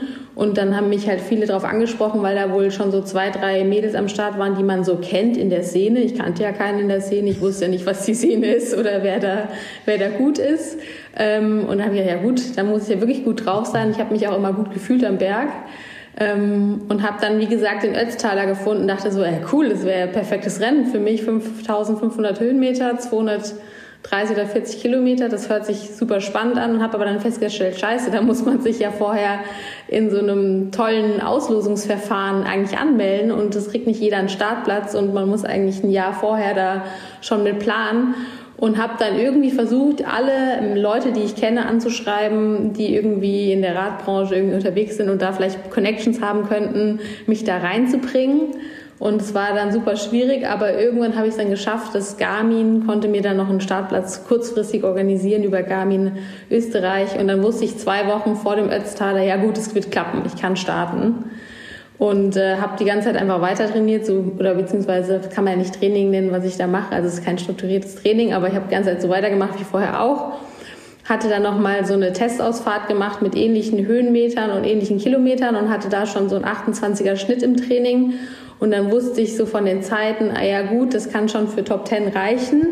Hatte dann Top 10 auch als Ziel und ähm, habe dann noch irgendwie versucht, die, meine Ernährungsstrategie einigermaßen auf die Beine zu stellen, die dann leider im Rennen mehr schlecht als recht geklappt hat, weil man kann da diese Laberstation, die es gibt, eigentlich als ambitionierter Sportler nicht anfahren, weil man dann absteigen müsste, sein Rad da aufhängen, reinlatschen und sich dann äh, halt Getränke und Essen holen müsste. Und dann wusste ich schon vorher, irgendwie brauche ich jemanden, der noch an der Strecke steht. Und dann ähm, hatte ich eine Person, die dann am Brenner gestanden hat, mir nochmal was geben konnte, bei Kilometer 100 ungefähr. Aber ansonsten hatte ich halt nichts auf der Strecke. Und das war halt das, was mir am Ende so ein bisschen so den Zahn gezogen hat, weil am letzten Anstieg, also am Endgegner des Timmelsjoch, die letzten 27 Kilometer bergauf, äh, habe ich dann energetisch sehr gestruggelt. Und ähm, ja, aber um nochmal auf den Ötztaler generell zurückzukommen, ähm, war es einfach eine super coole Erfahrung, weil ich hatte nicht gedacht, dass es so ein krass großes Rennen ist. Ich war ja selber überrascht, als ich da dann aufgeschlagen bin, wie die Stadt Sölden und auch wie die Übertragung von medial ist und wie viele Leute da am Start sind und wie krass gehypt das Rennen auch ist und wie du gerade sagst, dass es viele in der Radbranche gibt oder also im Breitensport, die sich da ihr Leben lang irgendwie so drauf vorbereiten oder deren Ziel ist es, diesen Ötztaler mal zu fahren. Und ich stand dann da auch am Start ähm, und habe mich so umgeschaut, konnte mich dann aufgrund meines Transalp-Siegs noch in den vorderen Startblock eins äh, oder relativ weit vorne irgendwie so reinbekommen, weil sonst wäre ich ganz hinten gestartet. Aber die konnten mich dann noch vorschieben ähm, und habe mich dann da umgeschaut, überall so halb äh, semi-professionelle Radfahrer mit geilem Material und alle so Team-Trikots und ich da habe mich da ein bisschen verloren gefühlt äh, und dachte schon so, scheiße, was hast du dir hier eigentlich äh, ausgedacht? Warum willst du hier überhaupt starten? Das wird ja, mal gucken, wie das wird. Und dann habe ich aber kurz überlegt und gedacht, ey, ist doch scheißegal. Du fährst jetzt hier vier coole Alpenpässe, die Strecke ist gesperrt, du kannst all out fahren, du kannst einfach eine coole Zeit haben und das Beste draus machen und einfach gucken, was passiert. Und wenn es gut läuft, ist mega. Und wenn es nicht gut läuft, interessiert es auch keinen. Ähm, also mach das Beste aus dem Tag. Und so habe ich es dann auch angehen lassen. Das lustige, die lustige Anekdote, die halt ähm, davor war, ich hatte dann schon eigentlich mit meinem Freund ähm, eine Woche ähm, Alpen Tour de France Pässe geplant gehabt in der Woche vor dem Ötztaler. Das haben wir dann auch knallhart durchgezogen. Ich bin dann praktisch am Sonntag vor dem Ötztaler noch Alpe d'Huez gefahren und mittwochs noch den Col d'Isoire, nicht mehr ganz so hart, aber den wollte ich mir nicht nehmen lassen und dann sind wir eben rübergefahren nach Sölden und sind ähm, über Italien halt angereist und haben, weil ich kannte die Strecke ja auch nicht vom Ötztaler, sind aber übers Timmelsjoch praktisch nach Sölden reingefahren. Und dann habe ich praktisch das Timmelsjoch, also der letzte Berg, den man fährt, nochmal aus dem Auto beobachten können und dachte schon so, scheiße, 27 Kilometer geht's hier bergauf. Ähm, es wurde immer steiler und immer länger und immer höher und immer krasseres Bergpanorama. Und dann, dann hatte ich auch großen Respekt vor diesem letzten Anstieg. Ähm, aber dann im Rennen war es eigentlich ganz gut fahrbar, bis auf die Tatsache, dass ich halt energetische Probleme hatte. Also mir wurde teilweise richtig schwindlig ähm, bei der letzten Auffahrt, weil ich hatte so Energiepulver in der Radflasche, ähm, so Kohlenhydratpulver, was sich dann irgendwie nicht richtig aufgelöst hatte und sich dann unten abgesetzt hat. Das habe ich aber erst im Ziel gemerkt, so dass ich eigentlich gar nicht richtig versorgt war und hatte aber auf zum Glück noch eine letzte Cola bekommen auf dem, äh, ungefähr nach 13 Kilometer Anstieg. Die hat mich dann gerettet. Und dann, ähm, als ich dann oben an dieser Mautstation war, ich weiß nicht, ob ihr die Strecke kennt, ähm, ging es dann nur noch runter nach Sölden. Da dachte ich so, geil, jetzt hast du es geschafft. Du hast einfach hier mal den Ötztaler äh, gerockt und wenn jetzt in der Abfahrt nichts mehr passiert, wovon ich mal stark ausgehe, dann hast du das Rennen halt gewonnen. Und dann war es einfach ultra geil, da in Sölden einzufahren mit der Polizei, die dann da Sirenen macht und einfach einfach ein Riesen-Event und dann standen schon alle an der Strecke und haben die dann zugejubelt und ähm, wie gesagt, das war mein zweites Radrennen. Die Tour Transalp war das erste und dann halt der Ötztaler und dann halt gleich beide gewonnen. Das war schon ähm, einfach ein mega cooles Erlebnis. Ja, da hast du die 240 Kilometer mal kurz zusammengefasst. Crazy. Kurzes, äh, kurze Zusammenfassung. Ich, ich kann mich nicht kurz halten, ich rede immer viel. Aber äh, am meisten hat mich da gerade daran erstaunt, dass du gesagt hast, oh, da habe ich die Strecke gesehen, vier Pässe, 5500 Höhenmeter, 240 Kilometer oder 230. Das hört sich ja gut an. Also ich, es gibt auf jeden Fall einen Radfahrer, den ich kenne, der sich dabei gedacht hätte, nee. Der kotzt sich im Strahl. der kotzt sich im Strahl. nee, ich mag es einfach gern Bergfahren. Ich komme da so richtig in den Flow, wenn man so ein, wenn ich da so ähm, Bergpässe, ähm, so um die 7 Prozent haben die ja meistens, 7 bis 8 Prozent, dann so 10 Kilometer bis 15 Kilometer Anstieg, das ist genau mein Ding. Ja, ist auf jeden Fall ja auch super schön. Ähm, ich weiß nur nicht, warum man das an einem Tag machen muss. Also man kann es auch gut in zwei fahren.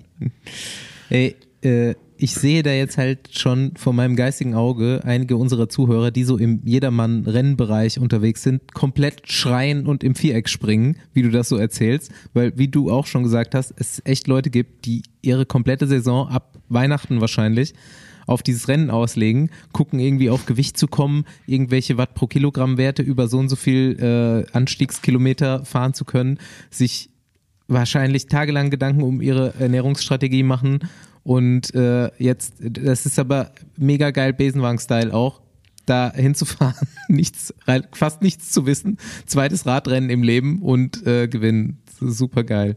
Ja, die haben sich auch alle über mich lustig gemacht. Ich wurde ja da dann irgendwie eine Stunde lang im, im Fernsehen gezeigt. Als dann die Männer im Ziel waren, haben sie ja dann die Frauen auch mal ähm, durchgängig gezeigt. Und ich hatte immer das Problem, dass ich meine Weste nicht mehr richtig zumachen konnte, weil der Reißverschluss so doof ist.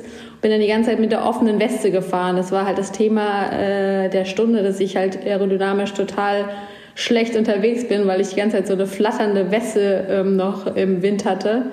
Aber wie gesagt, bei mir, das war alles ja sowieso so ein bisschen unorganisiert, aber hat ja trotzdem gereicht. Fehlende Aerodynamik ich, ich jetzt, regelt man Ich habe jetzt gerade zwei, zwei Fragen. Also erstmal eine Aussage ist ja, gut, dass bei diesem Event einfach Watt zählen und die scheint es ja zu haben. Deswegen Vorbereitung auch dann semi, semi-important, weil man einfach gut ist. und da habe ich mich jetzt gerade gefragt, ist vielleicht diese Szene mehr judgmental, als man vielleicht denkt? Ist schon, ist einfach jedermann, würde ich sagen. Ja, das hat ja nichts mit jedermann zu tun. Also ganz ehrlich, ich bin ja auch schon so Events gefahren, die sind durchtrainiert, die sind ausgezehrt, die fahren Material vor dem Herrn. Also das hat nichts mit Amateursport zu tun, in meinen Augen.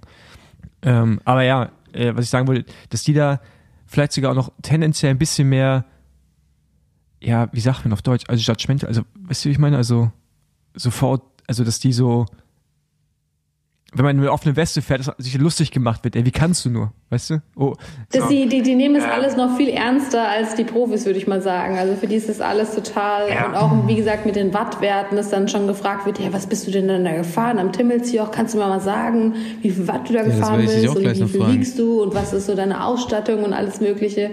Bei mir ist halt so, ich fahre halt nach Gefühl. Also ich fahre, ich habe zwar ein Wattmesser am Rad und im Nachhinein gucke ich mir auch öfter mal die Watts an, die ich da so trete. Aber während dem Rennen bin ich eigentlich alles nach Gefühl gefahren. Ich habe ein ganz gutes Gefühl für meine Schwelle, glaube ich, wo ich einen Tritt finde, der, wo ich nicht übersäuer, sondern so gut ähm, über die Berge komme. Und dann, ähm, ja, wie gesagt, steuere ich das eigentlich nicht nach Watt aus, sondern ich glaube, es ist auch wichtiger, nach Gefühl zu fahren. Das können die meisten ja gar nicht mehr. Die gucken einfach nur auf ihren, auf ihren Garmin oder auf ihren Wahoo und treten dann irgendwie die Watts runter und wundern sich dann am Ende, wenn sie es nicht mehr äh, treten können, weil es wahrscheinlich zu hart war. Ähm, aber du hast schon recht, ich glaube, die Szene so an sich, die sind schon, die sind alle schon sehr verbissen und das war dann auch das Krasse, dass sie dann so, wer ist denn diese, wer ist denn diese Kathi, Kathi Rosi, wer ist es denn? Ja. Haben dann erstmal gegoogelt, waren total völlig überrascht, hatten ganz viele andere Leute auf der Liste, aber mich halt nicht, mich Muss kannte halt keiner. Sein. Und ähm, waren dann auch so im Zielinterview total überrascht und äh, konnten es irgendwie gar nicht glauben, dass da jemand einfach kommt, zwei Wochen vorher sich da anmeldet und dann dieses Ding da abräumt. Und ich, also ich, die Strecke war dieses Jahr ein bisschen anders als die Jahre davor. Die war länger und hatte auch mehr Höhenmeter.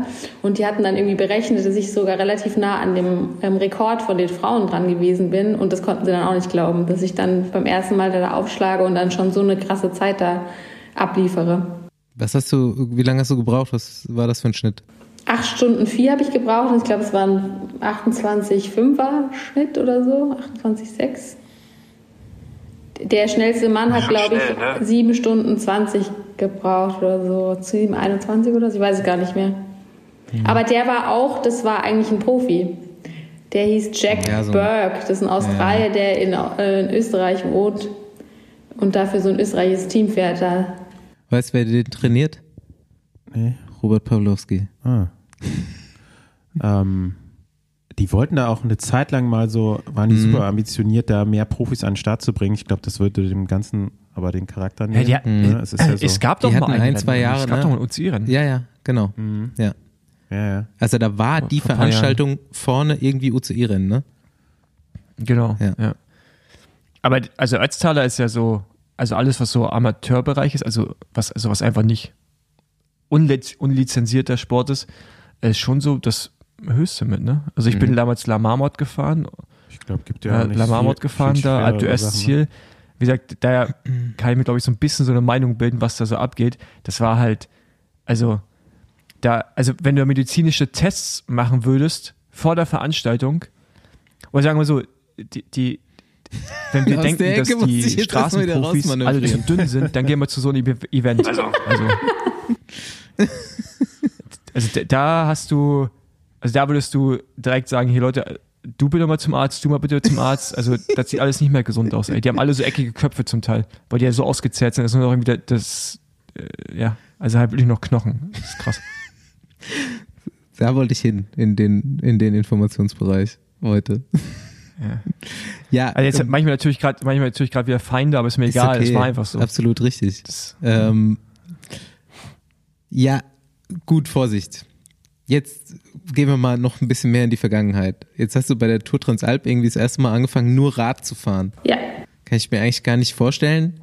Du bist 33, 32, 33.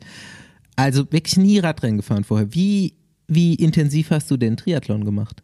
Äh, ich habe schon auch ambitioniert Triathlon gemacht, muss ich sagen. Also habe da auch schon ganz gute Zeiten stehen gehabt ähm, und mache eigentlich schon mein Leben lang Sport. Also ich habe mit so 14, 15 angefangen mit dem Rennradfahren und bin schon auch immer viel Rad gefahren. Also mhm. schon mehr als jetzt alle anderen und bin schon immer ambitioniert. Und wenn ich was äh, mache, dann mache ich das halt immer 100 Prozent, wenn ich eine Leidenschaft für was habe.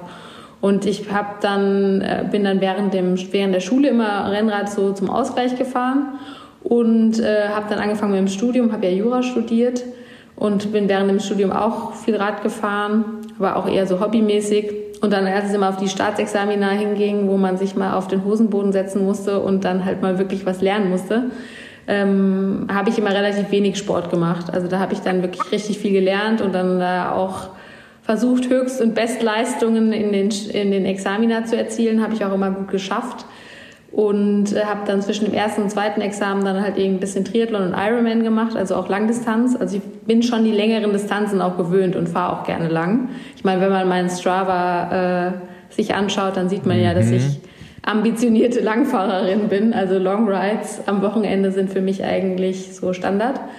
Ähm, und ja, wie gesagt, habe dann Triathlon gemacht, habe dann das zweite Examen gemacht und bin jetzt dann in den Beruf eingestiegen und hatte jetzt wieder ein bisschen mehr Zeit und auch ein bisschen mehr Geld, um mir halt cooles Material zu kaufen und ähm, ja, habe dann wieder angefangen, richtig viel Rad zu fahren und da hat sich das halt eben mit Specialized ergeben und der Tour Transalp und so hat das Ganze dann eben angefangen.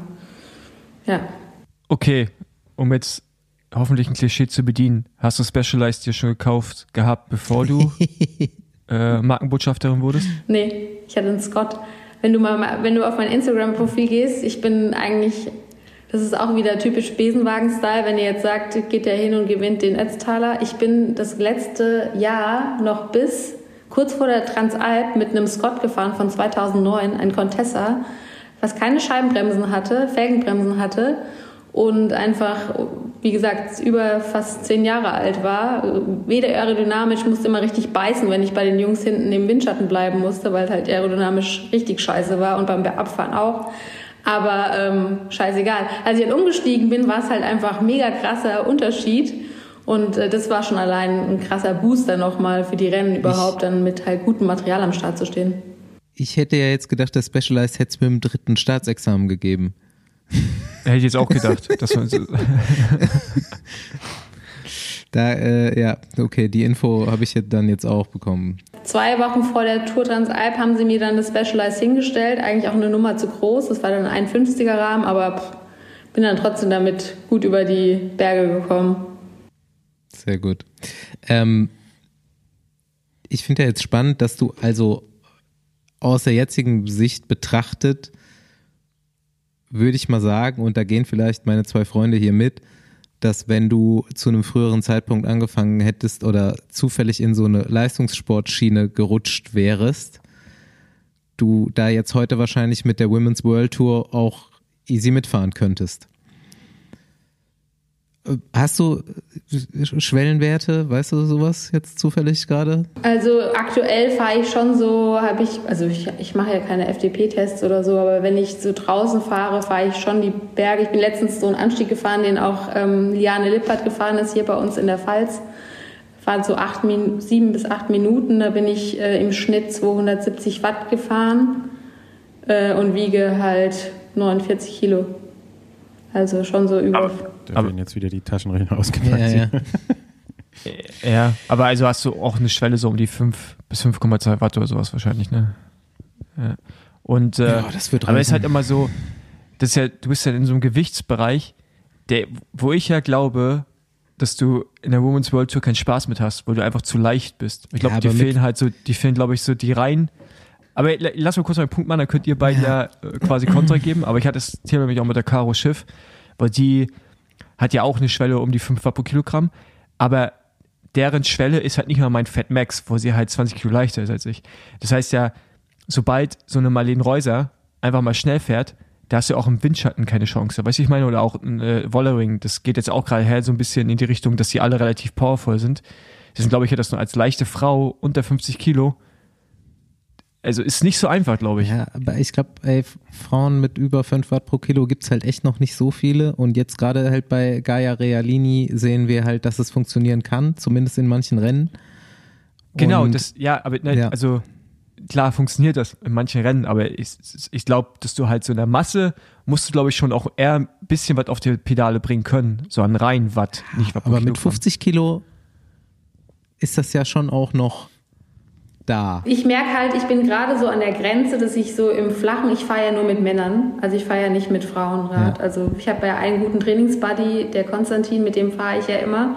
Der macht dann im Flachen immer das Tempo und am Berg nehme ich ihn dann auseinander.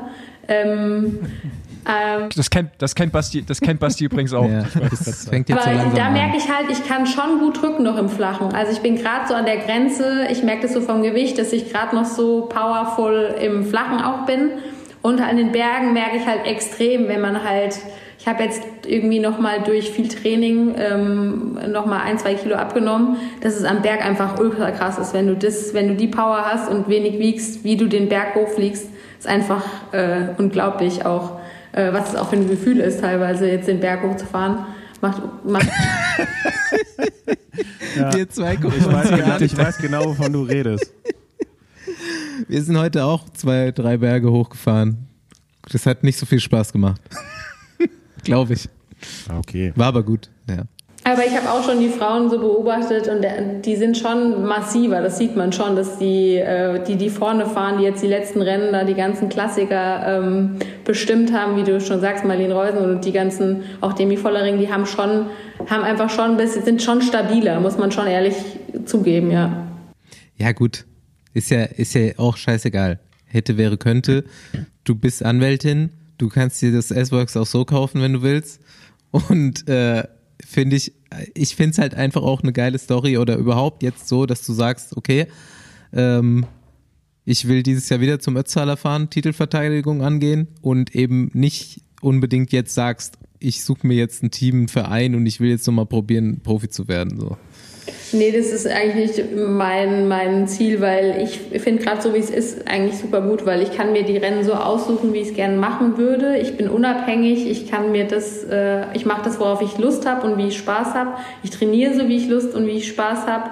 Und ähm, ja, das ist für mich eigentlich die, das ist für mich auch der perfekte Ausgleich zum Job, weil wie gesagt, ich arbeite ja ganz normal 40 bis 45 Stunden in der Woche und ähm, für mich ist das Training einfach auch ein gutes Ventil, um einfach, äh, wenn ich irgendwie von den Mandanten abgenervt bin oder wenn ich irgendwie einen schlechten Tag hatte oder auch wenn ich einen guten Tag habe, dann nochmal auf die Rolle zu gehen oder morgens auf die Rolle zu gehen und mich völlig auszupowern oder jetzt im Sommer wieder morgens früh draußen zu fahren vor der Arbeit. Das ist einfach für mich der perfekte Ausgleich. In welchem Bereich machst du? Ich bin im Erbrecht unterwegs. Ah. Da gibt es nur Streit. Paul, Paul meldet Oder sich. viel Streit. Ja, ja, ist, Ist, ist, ist, gut, ist gut zu wissen, aber ich, eventuell melde ich mich nochmal bei dir. Kann sie gern machen.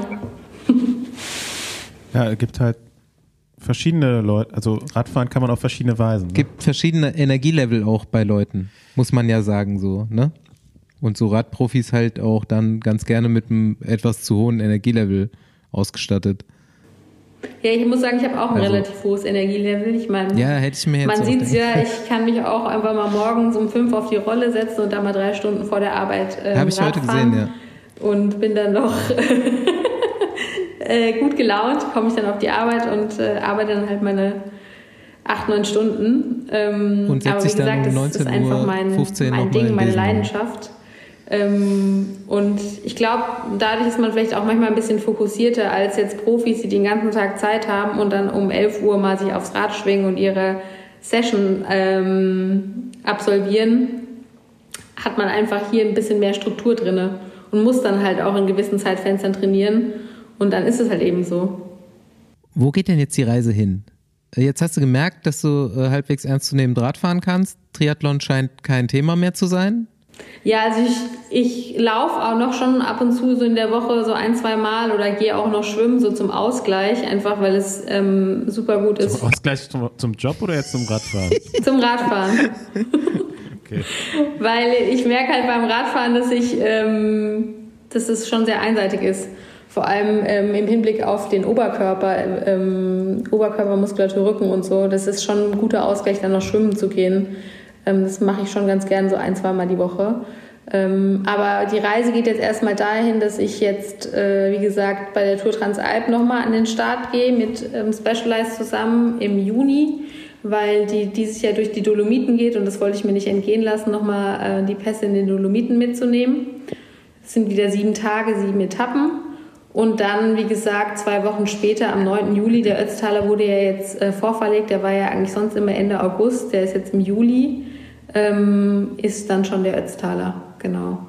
Und danach äh, habe ich jetzt noch nicht so viel geplant. Das lasse ich dann auf mich zukommen. Nice. Wird auch, glaube ich, gutes Training wieder für Nutztaler. Also Dolomiten kann ich auf jeden Fall empfehlen. Ich mag es ja auch, Berge hochzufahren. Ich habe zwar keinerlei Talent dafür, aber ich komme auch in so einen Flow, wenn es bergauf geht, halt auf wesentlich weniger Watt pro Kilogramm. Deswegen war ich da auch schon öfter. Ist auf jeden Fall ein Traum. Und ich denke, die Transalp geht auch alle diese schönen Pässe hoch. Pässe fahren davor ist nochmal wirklich ein sehr gutes Training für den Ötztaler. Ich hatte, wie letztes Jahr war ich ja, wie gesagt, in den französischen Alpen, war zwar ein bisschen nah dran, war ja nur eine Woche davor, es war vielleicht ein bisschen heikel. Ähm, aber ähm, das hat mir schon viel gebracht, vor allem so ein so Alpe d'Huez war schon ähnlich teilweise zu den Bergen, die man da beim Ötzi gefahren sind. Wie gesagt, immer so knapp sieben bis acht Prozent im Schnitt, 10, 12 Kilometer Anstieg, ähm, 15 maximal. Das ist schon so, was auch beim Ötztaler gefragt ist. Das Ganze habe ich mit Willmeier auch als Trainingslager vor im Sommer. Wir haben ja so ein bisschen Zeit zwischen diversen Besenwagen-Events, zwischen Deutsche Meisterschaft und das, was danach kommt. Und da wollen wir auf jeden Fall auch mit dem Auto in die Alpen fahren und erstmal so Alpe d'Huez. Bin ich nämlich auch noch nie hochgefahren. Und dann auch Dolomiten machen. Mal gucken. Also Alpe d'Huez finde ich gar nicht so geil, muss ich Nee, sagen. ist hässlich, ne? Aber Die anderen Berge sind eigentlich cooler. Sowas wie äh, Galibier, Isoire, Iseron. Die sind eigentlich cooler. Aber ist halt so ein Mecker, ne? Muss man vielleicht mal, muss man mal gewesen sein, so als Radfahrer, finde Es ich. ist echt trostlos ohne Zuschauer. Also könnt ihr, könnt ihr machen. Also ich würde nie einen Berg rauffahren, wenn ich danach nicht noch eine Abfahrt hätte. Aber äh, ich kann das, ja doch, gleichen Weg runter halt wieder, ne? Aber ähm, ich kann das sch- schon nachvollziehen mit bergauf und dann irgendwie hinten nicht runter. Ist schon, ja. Also zum Beispiel Sakalobra auf Malle finde ich echt, also wenn man es nicht wegen Training macht, finde ich es ganz schwer nachvollziehen, nachzuvollziehen, da runterzufahren, um ehrlich zu sein. Das Mentale, weil du weißt, dass du wieder hochfahren musst, oder was meinst du damit? Nee, ich fahre auch gerne Berge, aber das ist so für mich so, es macht für mich gar keinen Sinn. Also, also ich, also berghoch fahren, da hast du Aussicht, aber Sakaloba fährst du runter. Ja, also klar, du siehst unten eine Bucht, aber es ist halt auch nur eine Bucht und am schönsten ist, Sakaloba ist eigentlich am schönsten von oben runterschauen. Ich muss gar nicht runterfahren. Und das, also, ähm, ja. Aber sonst gibt es schon Berge, wo man, ich finde so Stelvio, so früher, früher Höhentrainingslager immer, oben dann eine Straße noch gesperrt, so zwei Meter hoher Schnee, ist schon geil. Kann man mal hochfahren, auch Definitiv. wieder runterfahren. Ich finde, das kann man schon machen. Aber ich verstehe natürlich, dass Andi das nicht so gerne macht. Ja. Äh, Berg runter fahre ich auch Stelvio gerne. in der Tour Transalp gefahren, war echt ein cooler Berg. Kann man kann nur empfehlen, Stelvio. Ja, ich bin den auch schon von zwei Seiten. Ja, den müssen wir auch, weil Wilma muss auch mal Stelvio fahren. Der steht auch auf dem Plan. Also, solange ihr das nicht mit mir machen wollt, ist alles okay. Ist Könnt ihr okay, machen. ja. Ja, also, ähm, Aber, also wenn ich einen Lieblingsberg da unten habe, dann Kütai. Den bin ich auch schon tausendmal raufgefahren. den kenne ich nicht. Den finde ich eigentlich. Ja, das ist der erste Berg vom Ötzi, der Kütai. da war ich nämlich mal im Höhentrainingslager. Vor allem ist da die Abfahrt mega geil. Da, da kann man, glaube ich, fast über 100 Sachen sind wir da äh, runtergefahren, die Abfahrt, wenn es man auch bei gesperrt vielen ist. anderen Bergen. Also ich bin nicht nur schnell bergauf, sondern auch schnell bergab. Aber mit 90 Kilo geht das noch besser. Ja, das glaube ich, das kann ich nicht. Nee, nee. Also ich bin ja, das letzte Mal, als ich in den Alpen war, zum Gardasee so eine Überquerung gemacht mit ein paar Freunden zusammen. Und äh, dann bin ich eine Timmelsjoch runtergefahren, sind wir ähm, nach Meran runter. Und ähm, also ich hatte in Meran unten noch Zeit, auf dem Markt noch ein bisschen was einzukaufen und schon ein Aperol zu trinken, bis die angekommen sind. Also ich hatte so ungefähr 20, 25 Minuten. Ah ja, sind ja 27 Kilometer runter. Da kann man auch über 100 fahren. Also nicht nachmachen hier, ne? Don't try this at home. Ich fahre ja nur die andere Seite runter nach Sölden. Ja, die ist nicht so ganz so steil, ne? Ja. Also am Anfang. Ja, gut. Ähm, ich bin dann eigentlich auch schon glücklich soweit. Äh, ich empfehle jedem, der Bock auf Radsport im Allgemeinen hat und so Bock auf Social Media hat äh, oder Strava oder Instagram äh, Kati zu folgen, denn äh, das macht auf jeden Fall Lust auf Radfahren, da zuzuschauen und äh, Titelverteidigung Ötzi vielleicht mitzuverfolgen, wenn es klappt oder nicht. Ja, ja. Die Daumen drücken auf jeden Fall. Ja, werden wir tun. Aber äh, ich muss doch mal doch sagen, wenn ich die Wahl hätte zwischen morgens um 5 Uhr drei Stunden Rolle und Timmelsjoch, dann würde ich, glaube ich, immer das Timmelsjoch auffahren. Ich auch. Ja, ich auch. Ja, hundertprozentig. Definitiv. Also, also ich, ich glaube echt, dass man in einem Beruf, wie, also ich glaube, diese Berufe, die so krass zeitintensiv sind, weißt du, wo auch dann irgendwie so Kundinnen so früh am Start sind, muss man das ja machen. Aber ich glaube, du musst in einem Beruf sein, um das zu machen. Also wer steht denn sonst bitte schön morgens um 5.30 Uhr auf und setzt sich einfach auf die Ganz Rolle? ehrlich, Also es- äh, ich glaube, wenn du im Triathlon-Bereich wirklich richtig unterwegs bist, dann das ist nochmal eine ganz andere Tür zur Hölle. Ja, es kann sein, ja. Ja, und man muss halt, bei mir ist halt wie gesagt wirklich so, ich muss halt zeiteffizient sein. Ne? Ich weiß halt, wenn ich es morgen geschafft habe oder erledigt habe, dann kommt nichts mehr dazwischen.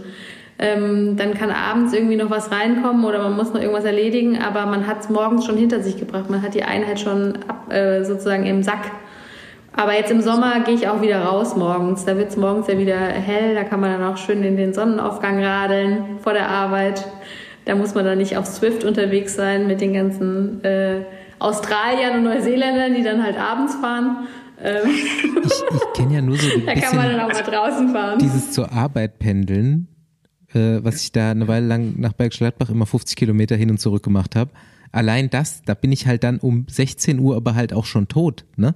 Okay, war dann vielleicht auch ein körperlicher Job noch dazu, aber ähm, drei Stunden Swift morgens und dann halt äh, arbeiten, acht bis zehn Stunden. Ich wäre halt, also am Nachmittag würde ich dann halt so einen Tod sterben. Das hast du nicht?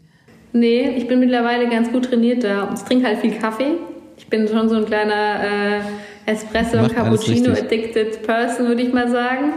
Ähm, und halt, ähm, ja, Gewöhnung, würde ich mal sagen. Das ist alles eine Gewöhnungssache.